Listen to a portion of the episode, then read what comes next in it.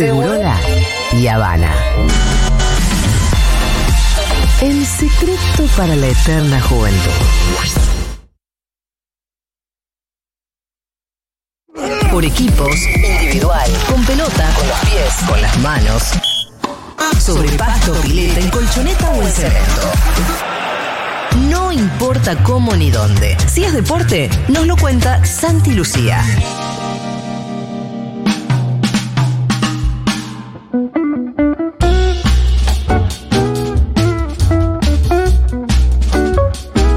No, más vale.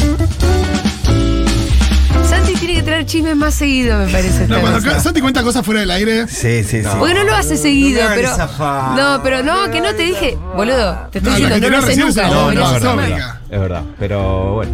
está Igual bien. además te, Es te así. agarré. da, ¿Qué boludo. te agarra? Los agarré hablando entre varoncitos, ahora que Es tienen verdad, año de es verdad, mundial. es verdad, es y verdad, viste, se y- piensan que ahora pueden volver a hacer eso de hablar así. Está todo enfocadito ahí. Bueno, Santi, ¿qué novedades hay? Bueno, hay un montón de cuestiones, Julia, que dejó el fin de semana. Quiero poner el foco en algunas que fueron importantes y trascendentes. Este, la primera va a ser una mirada a algunas cuestiones que se dieron en el marco de la octava fecha del campeonato de primera división de fútbol masculino.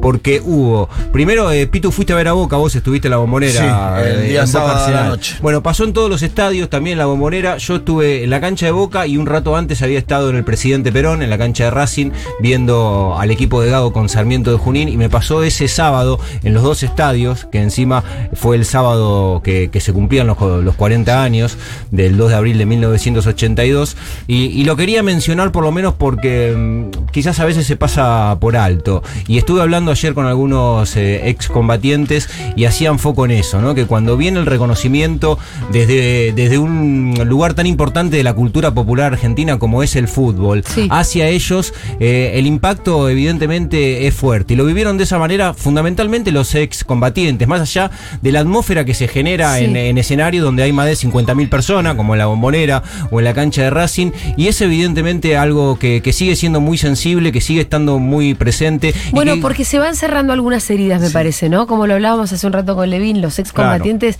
fueron eh, totalmente ocultados cuando volvieron y los resarcimientos llegaron mucho más tarde y el reconocimiento llegó mucho más tarde. Entonces todavía están sanando, me parece, en ese sentido. Sí, un respeto, eso- un respeto máximo. Mirá que pocas veces la 2 se deja de tocar el bombo. No, no hay, no hay muchos minutos de silencio. que- y la verdad es que cuando vino el himno que lo tocó la, la- la- Regimiento Patricio. el regimiento de Patricio, viste, hasta los mismos shh, todo silencio. eh, cada vez que los combatientes se movían, se paraba todo el mundo a Pero aplaudirlo. les hago una pregunta a ustedes que van mucho a la cancha. ¿Siempre es así, los 2 de abril? No, yo no O recuerdo este año tanto. sintieron este año fue más, me parece. Ojo también coincidió con, Yo con creo que fin de este año- semana, por ahí no siempre pasa. Este Sí, año también. fue más, me Y parece. que, y que justo tanto en, eh, bueno, en, estos dos estadios, ¿no? Tanto en Racing como en Boca, fue el, di- el, el 2 de abril, ¿no? Y, pero igual si son de- en, en todos los estadios y el respeto fue similar en cada una Sí, de las sí, canchas y con excombatientes dentro del campo de juego. Y fue muy fuerte y, y también lo pensaba eh, y que tiene que ver con, con- con otra historia también particular del fin de semana del fútbol femenino, que- del fútbol masculino que vamos a contar ahora, eh, que tiene que ver con el fútbol como plataforma de comunicación, que, que tiene también este, un, un impacto grandísimo y, que- y que nunca está de más Claro. ponerse a pensar también eh, cómo desde el fútbol se pueden decir muchísimas cosas por la atención popular que, que tiene y por cómo se amplifican las cosas cuando pasan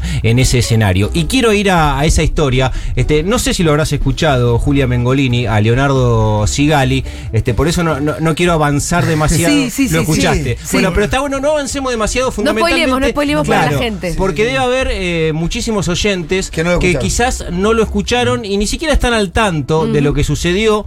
Post partido, Racing le ganó 4 a 1 a Sarmiento de Junín y se dio evidentemente una situación muy particular en el marco de algo habitual. ¿Qué es lo habitual? Que cuando termina el partido, el periodista de la transmisión oficial se acerque a alguno de los futbolistas y le empieza a hacer algunas preguntas vinculadas al partido o al momento por el que está transitando el equipo. Y esto sucedió con el, capitán de Racing, con, con Leo Sigali, cuando terminó el partido, Juan Pablo Vila de la señal TNT Sports, que transmitió el partido Racing Sarmiento, se acercó al capitán de la academia y le hizo estas preguntas. Seguimos. Y estoy con el capitán de Racing, con Leo Sigali. Bueno, Leo, tuviste una muy clara eh, cuando el partido todavía estaba 1 a 0 abajo ustedes para, para tratar de empatarlo? Eh, la verdad que no me acuerdo. Bueno, no, no recordás la jugada.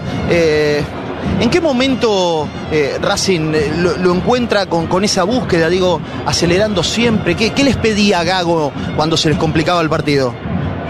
No, disculpame, pero la verdad que, que no me acuerdo. Bueno, eh, Leo, eh, la, la- la última para dejarte.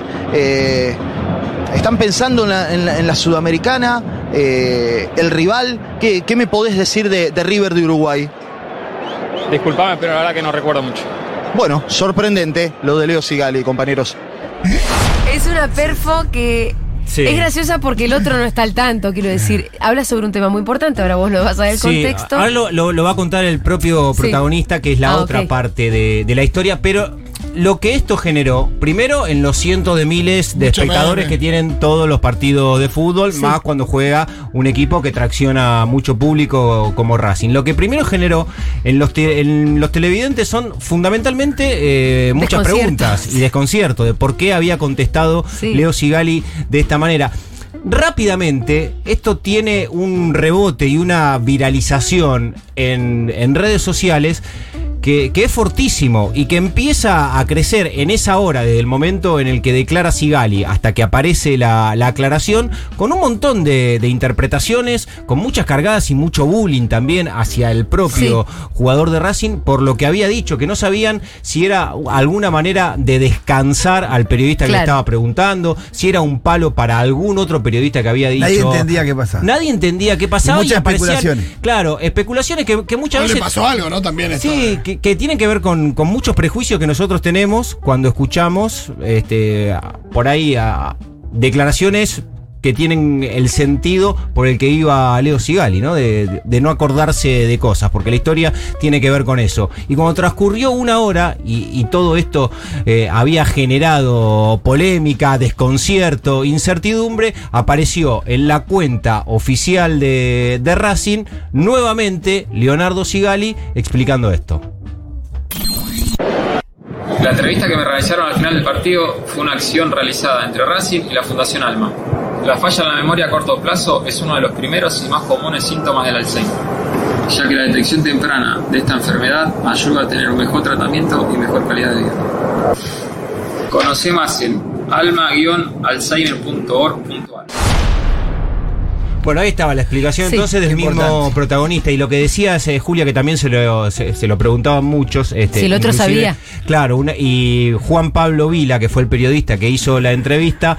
eh, Gracias Racing por invitarme a esta acción que nos compromete a todos para descubrir los primeros síntomas de Alzheimer. Un placer colaborar y concientizar. Extiendo el saludo a Leo Sigali, siempre respetuoso de nuestro trabajo. Por supuesto que Claro, sabía, porque por todavía supuesto han que interpretado. la- Porque primero muchos habían interpretado, una falta de respeto de Sigali Claro. al periodista y le salieron a pegar. Y les voy a dar un dato más. El periodista tiene en su círculo familiar eh, a alguien muy, muy querido que padece de Alzheimer. Sí, nosotros Además, tenemos- como valor agregado. Nosotros tenemos al tío de Débora que se lo diagnosticaron hace dos meses. Mira, Y es una enfermedad bastante compleja. No, y es verdad que la detección por- temprana es fundamental. Bueno, eh, eh, como, como siempre hablamos, la Sí, detección es tarde porque ya Miguel, este, Miguel que se llama ya está. No te conoce ya. Es feo porque vos ves cómo se va apagando. Aparte la, la hija, lo, lo duro de la hija de que él no la reconoce a su hija y su hija Sí, que sí, lo sabe sí. qué hacer. Es una enfermedad muy compleja, muy complicada. Sí. Bueno, eh, lo que decíamos antes, vinculado a Malvinas, ahora dentro del marco de una campaña de salud, el fútbol, evidentemente también como plataforma de comunicación. No, aparte estuvo muy Eh, buena eh, la estrategia porque. Buenísima. Generó una expectativa. Porque yo lo que veo primero es la respuesta. se- se estaba ¿Qué esperando eso. Yo eh, googleé por todos lados Sigal, conflicto con periodistas, Sigal. eh, Le busqué, al peri- busqué Sí, para claro. averiguar qué pasó ahí y no pude encontrar Claro. nada. Y No, sí, estaba, después- estaban los memes de yo en un examen de geografía. Sí, claro, sí. Ese sí, tipo de cosas. Sí, el meme más típico No, lo que estuvo bueno es que en todos esos memes, después todo el mundo posteó la aclaración. Ah, claro. digo. Claro. Claro. Sí. Y sí, la, como, como estrategia de comunicación fue excepcional. Bueno, y otra de las cuestiones, Julia, vinculada a esta octava fecha que terminó ayer de la primera división del fútbol masculino, tiene que ver con la incorporación de la tecnología, algo que, que venimos viendo hace mucho tiempo, que venimos eh, discutiendo si nos parece bien, mal, más o menos, cómo está usado, ¿no? Lo cierto y lo concreto es que en el fútbol argentino no se había utilizado más allá de competencias internacionales y ahora sí empezó en cada uno de los partidos de primera división, división a estar presente el VAR. Y mm, la verdad que en términos de, de la herramienta, ya me parece que con todo el tiempo transcurrido, la discusión VAR sí o VAR no ya, ya quedó vieja y eh, es anacrónica. es que no, el, de, Ca- el de Qatar va a ser el segundo mundial con, Sí. con el VAR. Digo, te puede gustar más o menos, pero es algo que, que ya está y que está recontra instalado. Es más, al fútbol argentino, por el nivel de competencia y lo que representa para el fútbol mundial, llegó demasiado tarde. Y en esta primera fecha que se usó en, en nuestro país, la verdad, y tomando también las declaraciones de algunos entrenadores, hay una, una mirada con cierto beneplácito a lo, a lo que pasó. Digo, por supuesto que va a haber jugadas eh, que van a seguir siendo siempre discutidas, porque el fútbol es una verdad de perogrullo, pero es así. A diferencia de otros deportes, tiene jugada de interpretación. Y nosotros, Julia, vos podés ver una jugada, la podés ver cinco veces y a vos te puede parecer que no es penal, y yo esas cinco veces te puedo decir que a mí sí me parece que es penal, y cada uno Así de la acuerdo- en un video. Exactamente, mil veces y cada uno se va a quedar con su interpretación. En otros deportes, para ir al caso eh, más explícito como el tenis, la tecnología, bueno, pica acá, pica allá, listo, se terminó. En el fútbol eso no, no sucede porque el reglamento es completamente distinto y porque las acciones de juego te llevan a otro lugar. Sí, es más complicado para las faltas. Me parece que para el offside es más sencillo. Sí. Eh, y en general me parece que, que el VAR eh, acierta más las del offside que las de las faltas, que a veces son. Sí, hubo contacto, pero eso implica una falta o no. Sí, lo que hay que evidentemente corregir, mejorar, agilizar y tiene que ver con que fue la primera fecha que se utilizó en nuestro país es el tiempo en las decisiones. Más allá de un caso puntual que ahora voy a, mencionar, cada una de las decisiones eh, lle- llevan un tiempo que podría recortarse y que inclusive quienes están al frente de la Asociación Argentina de Árbitros esto también mm, lo saben y lo tienen presente. El tiempo en las decisiones es el gran tema que tiene por delante el arbitraje en Argentina de, de recortarlos para que el partido no esté tanto tiempo detenido. ¿Cuál es esa situación particular que, que iba a marcar? La que se dio que por ahí es el, el lunar más importante que apareció toda esta fecha vinculada al VAR, que es lo que sucedió en el partido entre Vélez y Lanús. Decí que el partido estaba más o menos definido. 47 minutos del segundo tiempo, o sea, ya en tiempo adicional. Estaba ganando Vélez 2 a 1, afortunadamente para los jueces. Convierte Lucas Prato el tercero. Gritan el gol, qué sé yo, de repente al árbitro le dicen, che, hay que revisar la jugada. Insisto con el tiempo, 47 del segundo tiempo. ¿No? Era el tercer gol de Vélez, le dicen, hay que revisar la ¿Se jugada. había dado descuento o no?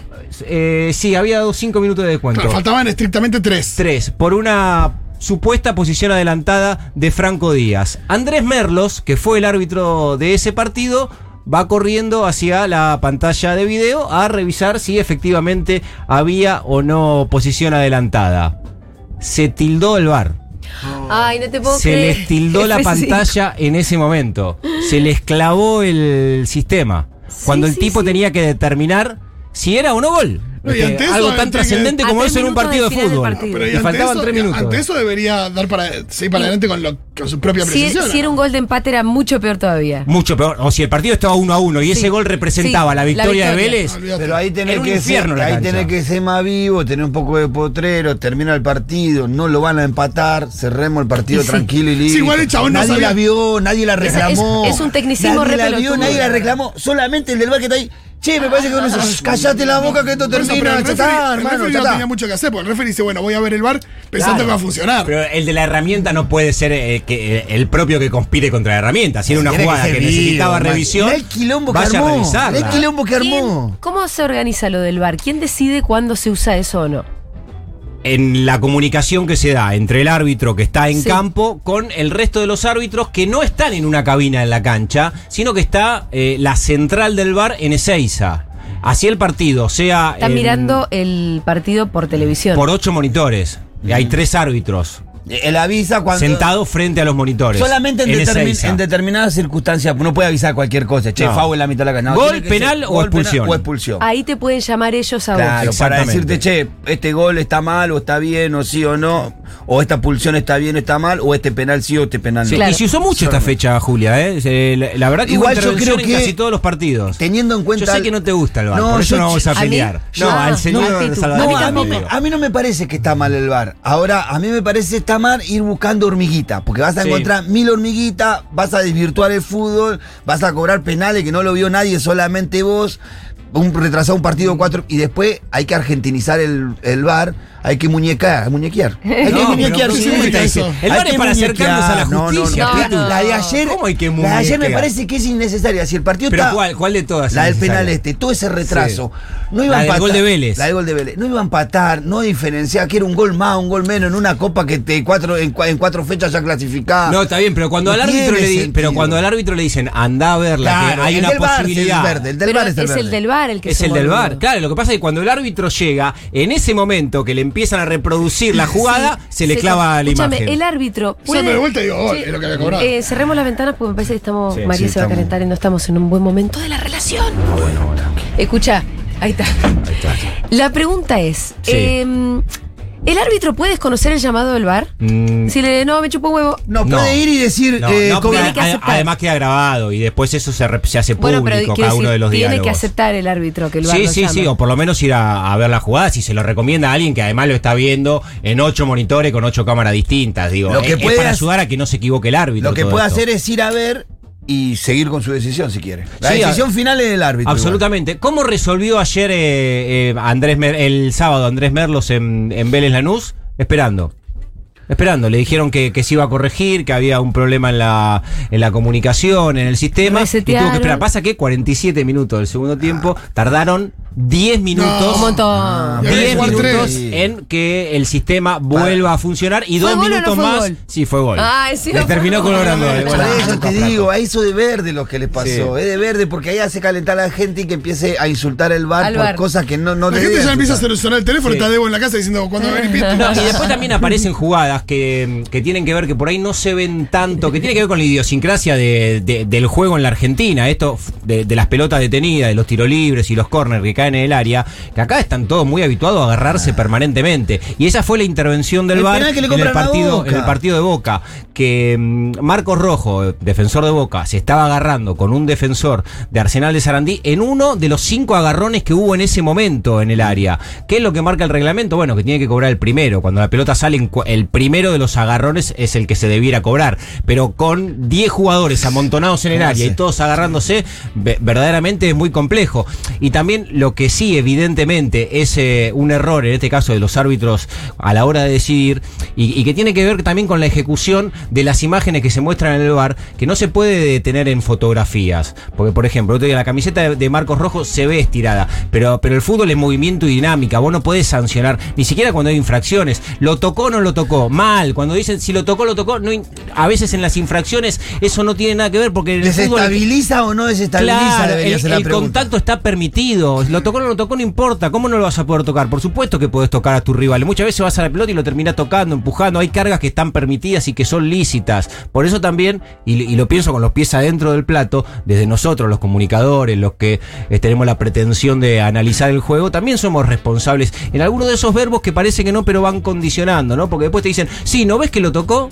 ¿Y? Sería la pregunta. Sí, lo tocó y, y es falta, no. Y probablemente no sea falta. Eh, la jugada de Boca fue una de las más discutidas Sí. que, que dejó el VAR. Sí, esos lo penales único- que no se cobran. Sí, lo único, por eso te digo, lo único que por ahí puede argumentar de que el jugador en ningún momento mira la pelota y siempre está mirando al jugador de, de Boca y le tira la camiseta, pero yo no lo cobro, la verdad. Y eso que fue para Boca, no lo cobro. Bueno, No, eh, por- por Porque después tenés que cobrarlo en contra y no te va a gustar. Sí, no, y aparte, ese, ¿en qué se transforman los corners? Porque al final, es verdad que a veces se agarran demasiado, pero tampoco que no se toquen. Qué sé Eh, bueno, hay que ver cómo funciona el Es cierto. Y lo, y, lo- y lo último que quería compartir, Julita, en, en la columna de este lunes, está vinculado con el sorteo de la Copa del Mundo. Me imagino que el viernes habrán Uh, estado acá. en No seas el papelón, la- me hicieron pasar No, vergüenza. Pero ¿por qué? Perdón, sí, sí. Porque, ¿qué- qué Llegá- se- llegá casi y me dijeron, qué ¿Qué, vergüenza. senti- Ah, qué sentimiento? Débora. ¿Qué hiciste, Pitu? Pasó esto, yo te, yo, ¿Qué yo que haya estado especialmente mal. Yo lo estaba transmitiendo, si no me hubiese estar mano como. Yo te voy a contar, yo te voy a contar. Por favor. Eh, pero Fido estuvo Teníamos bastante bien. de invitada a Marlene Guayar, una Sí. activista Sí, sí, travesti claro. argentina. No, no, es que lo quiero dejar El asentado. día de la visibilidad trans había sido el 31, hay que decirlo. No Ah, eso no es de. Venía Marlene hay Guaya. basura, viste, mirá, se le pasó la fecha. Cuando se escriban los libros de historia argentina, Sí, sí, Sí. totalmente. bien, Marlene Guayar va a tener un capítulo. Estaba sentada acá, encima llega. Yo ya los había visto termeando toda la semana, ¿eh? Yo ya estaba. Mucho simulacro del sorteo. Yo le, le digo, y de esto es. Estoy hablando como el Diego, de esto es testigo Miru. Sí. Que yo le digo, chicos, si ustedes van a hacer unos termos, yo prefiero que se queden afuera, Claro. lo vivan como lo tengan que vivir, y yo total tengo la entrevista a las dos solas. No, dejá, Julita. y los nosotros chicos dicen. ¿cómo? Se ofenden. Claro, claro. ¿Cómo nos vas a dejar afuera de Somos la profesionales si de nosotros- esto. Por nosotros. supuesto. ¿Cómo va- No, negra, me dice. Sí, en todo claro caso, sí. relojeamos un poco, pero no va a pasar Bueno, nada. Yo, No, yo siento que hice eso. Dice, pará, pará. No, no, Dice, pará, pará, que, pará. Entonces viene Marlene. Sí. Aparte, imagínate una historia siempre conmovedora, Sí, profunda. Sí, claro, por supuesto. Y lo choto es que nos había quedado el canal puesto en TIC. Ah. Y yo estaba tratando de cambiar, pero no me andaba el, el- y La mirándole pila. a los ojos a Marlene. Claro, por supuesto. Estaba tratando de cambiar y no se me apagaba la tele. Sí. Y yo seguía sin que ella se quiera dar cuenta. ¿Por qué? Porque todos estaban los dos que se les iban los ojitos a la sí, tele. claro. Y yo no podía apagarla. Para escuchar lo que pasa después. Yo no podía apagarla. El Este, momento fue. pará, igual vos te paraste y te fuiste como tres veces. No, Después yo salí porque- no, se te- fue a toser, dice. No, salí a toser, pero porque estoy con todos hace varios días. Eh, Marlene había entrado con barbijo y Sí. que le iba a toser en la cara en medio de la nota. No está bien, salí a toser. Pero Rolo, justo solamente salís a toser en la cuando estaban haciendo el sorteo de Argentina. Pasa bastante que salgo a toser. No saliste a toser en la columna de Levi, no saliste a toser. No, porque con nadie. tos. Claro. No, tosí. En la columna de Levi recién Igual tosí. el, error fue. El Para. más, más cosas fue mío. Y en sí. eso no sé qué pasa. Sale. Que el Pitu salta así, hace un gesto. Sale el cartelito de Argentina y yo. Hace un gesto. Aparte, Yo empecé a hacer señas y Fito me miró con una cara de odio. Corte, boludo, no das, Claro. acá. tuve que frenar todo. Pará, pará. porque aparte el Pitu lo que señaló fue que habían sacado el cosito de Argentina que Y le iba a nada más. asignar grupo, que no le importaba. Claro, No, este es importante. Vio la Sí, bandera de boludo, Argentina pero- y saltó. Técnicamente es importante, pero. Yo vi el bueno, papelito de Argentina y entiendo. metí un bracito Claro, ahí ahí, en el no, medio de la carajo. nota y ya está, se pudrió todo. Cambió, apagamos la tele. Yo tuve que explicarle a Marlene lo que estaba pasando. Claro. Ella fue muy comprensiva. Ella Sí. fue comprensiva, por suerte. Muy bien. Sí, sí, la encontré el sábado. en No sé si los quise y- volver a echar y no quisieron irse. No, no, no, no. dije. Nos Quedamos acá invitaron a salir y se te quedaron viendo el sorteo. Terminó. Terminó. Todo eso. ¿Participaron de la nota o no? Sí, Sí, participaron. ahí sí, nos pusimos las pilas, por supuesto. No, no, Pedimos bien. disculpas y acomodamos los patitos. Claro. Muy vergonzoso. Yo la vi, yo tuve, yo tuve la suerte de verla el sábado y abrazarla y decirle cómo bardí ayer con el No, quédate tranquilo. Estaba en el plenario de Levita. De No, quédate tranquilo, que ya está, recibimos el indulto de Marlene. Sí, Además, está. supimos que Marlene es oyenta. Claro, eh, oyenta bien. sí. Oyenta de Le mandamos saludos a. Marlene, que seguro está Si está escuchando, le mandamos un beso. Bueno, después del sorteo y de todo lo que se Sí. dijo, hubieron dos cosas que a mí por lo menos me sorprendieron, insisto, eh, posterior al sorteo de la Copa del Mundo. Eh, la previsión marca, de acuerdo a lo que sucedió en las últimas Copas del Mundo, que el primer partido del Mundial siempre lo juegue el equipo que está asignado en el, en el A1. sorteo del Mundial Sí. en el lugar A1, que es el seleccionado local. En este caso, que era y que es Qatar, evidentemente cabeza de serie del grupo 1. Algunas horas después de- del sorteo nos enteramos que no va a ser el primer partido del Mundial Qatar y, y Ecuador, sino que el primer partido del Mundial va a ser Senegal-Holanda. Eh, y cuando digo que, pre-. Que preveíamos que iba a ser Qatar-Ecuador, digo porque oficialmente por el comité organizador de la FIFA nunca se había informado que el primer partido del Mundial lo iba a jugar el equipo que esté en el A1. Sí, sí, Sucede- tra- sí, tradicionalmente pasaba eso. Exactamente, que Pero lo no marca la tradición. escrito. No, y hay algo aún más particular. El primer partido de la Copa del Mundo, como recién dije, va a ser Senegal-Holanda, correspondiente a ese grupo, al grupo A, pero la fiesta inaugural va a suceder en la previa del segundo partido. No, está cambiando demasiado. Que va a ser Sí, el sí, que sí, jueguen no, no, vamos. Qatar y Ecuador. Este, algo sorpresivo. Claro. ¿Y qué esperaban de Qatar? Llamativo. También es tan llamativo eso como el cambio de horario de los partidos de Argentina a las dos horas después del sorteo. También. Nos quiere cagar. Que ya no está, ya, la- yo ya ¿Pero empecé a ver fantasma. ¿Hace más calor o qué? No, pasamos a jugar a las 7 de la mañana cuando jugábamos a las 10 de la noche el primer partido. No, nunca era a las 10 de la noche, creo que estaba mal el horario. No. Che, Santi, Sí. vamos a tener que comprar una tele más grande. Siempre. Pregúntame para dónde. Es el ¿Para momento. dónde, Juli? ¿Para dónde? Acá, para el estudio, para No. que puedan ver los partidos, van a tener Está un montón frío, de está partidos. frío, No, está frío, frío. frío, frío, frío. Está frío, frío, frío. Para acá, para producción. Para el bar, pero el bar con B larga, no con B corta. No, en serio. Sí, señor. Para el bar de la Futu. ¿Vamos a ir a un bar a ver los partidos? Vamos a tener nuestro bar. Una pantallota, dame pantalla. ¿Sabés lo que es ver los gigante. partidos con los futuroles ahí? No, va a Eso ser es lo que va a una pasar. locura. Futuro va a ¿En tener un bar. serio? Ay, ajá, ay, ajá. Y lo vamos a inaugurar con. Bueno, no, lo inauguramos no con mundial, ya el bar va a tener unos Mirá si hay que meses. volar el bar porque Argentina no lo quiero decir, pero Sale avanza. campeón del mundo. Ah, no lo digas, Salvatierra, deja que avance. Que avance, que avance, tenés Su razón. curso natural. Pero imagínate futubar con Argentina encima No, en Bermuda una- y Ojota y no, musculosa. ni lo digamos. Y Argentina avanzando. Eh, lo que dijimos con el Pitu, si Argentina avanza y avanza y avanza y sucede, hay que adelantar las elecciones. Claro. Las elecciones son el 20 de diciembre. Claro, Y 19 de significamos la fecha y todo. Ay, para mí em, sobreestima mucho el efecto del mundial en los resultados de la política, ¿eh? Eh, te, te- te pinta un añito. No, ni en pedo, que un añito, Pitu, la gente se pone contenta con Messi, ya está. Sí, es cierto. Nadie cambia el Sí, lo voto, que hace ¿eh? es concentrar la, la- la Bueno, atención popular en otro lugar. Pero, eso es en la, pre- en la previa y durante el Sí, torneo. igual lo más peligroso del mundial es que te meten algunas medidas de gobierno, medidas polémicas siempre, ¿no? Esa que no ves nunca decir, ¿qué En pasó? el medio. ¿Qué pasó? Sí, y lo otro que quería decir, Julia, en Sí. relación a la Copa del Mundo, porque ayer dio una entrevista a la agencia internacional AP el jefe de seguridad del Mundial de Qatar, que Ajá. es. Abdulaziz Abdullah Al-Ansari. Este señor Muy buena pronunciación. Abdunazi. te que agradezco. Eh, advirtió que no se podrán desplegar en los estadios banderas de la comunidad LGBTQ y que serán confiscadas como una medida de protección.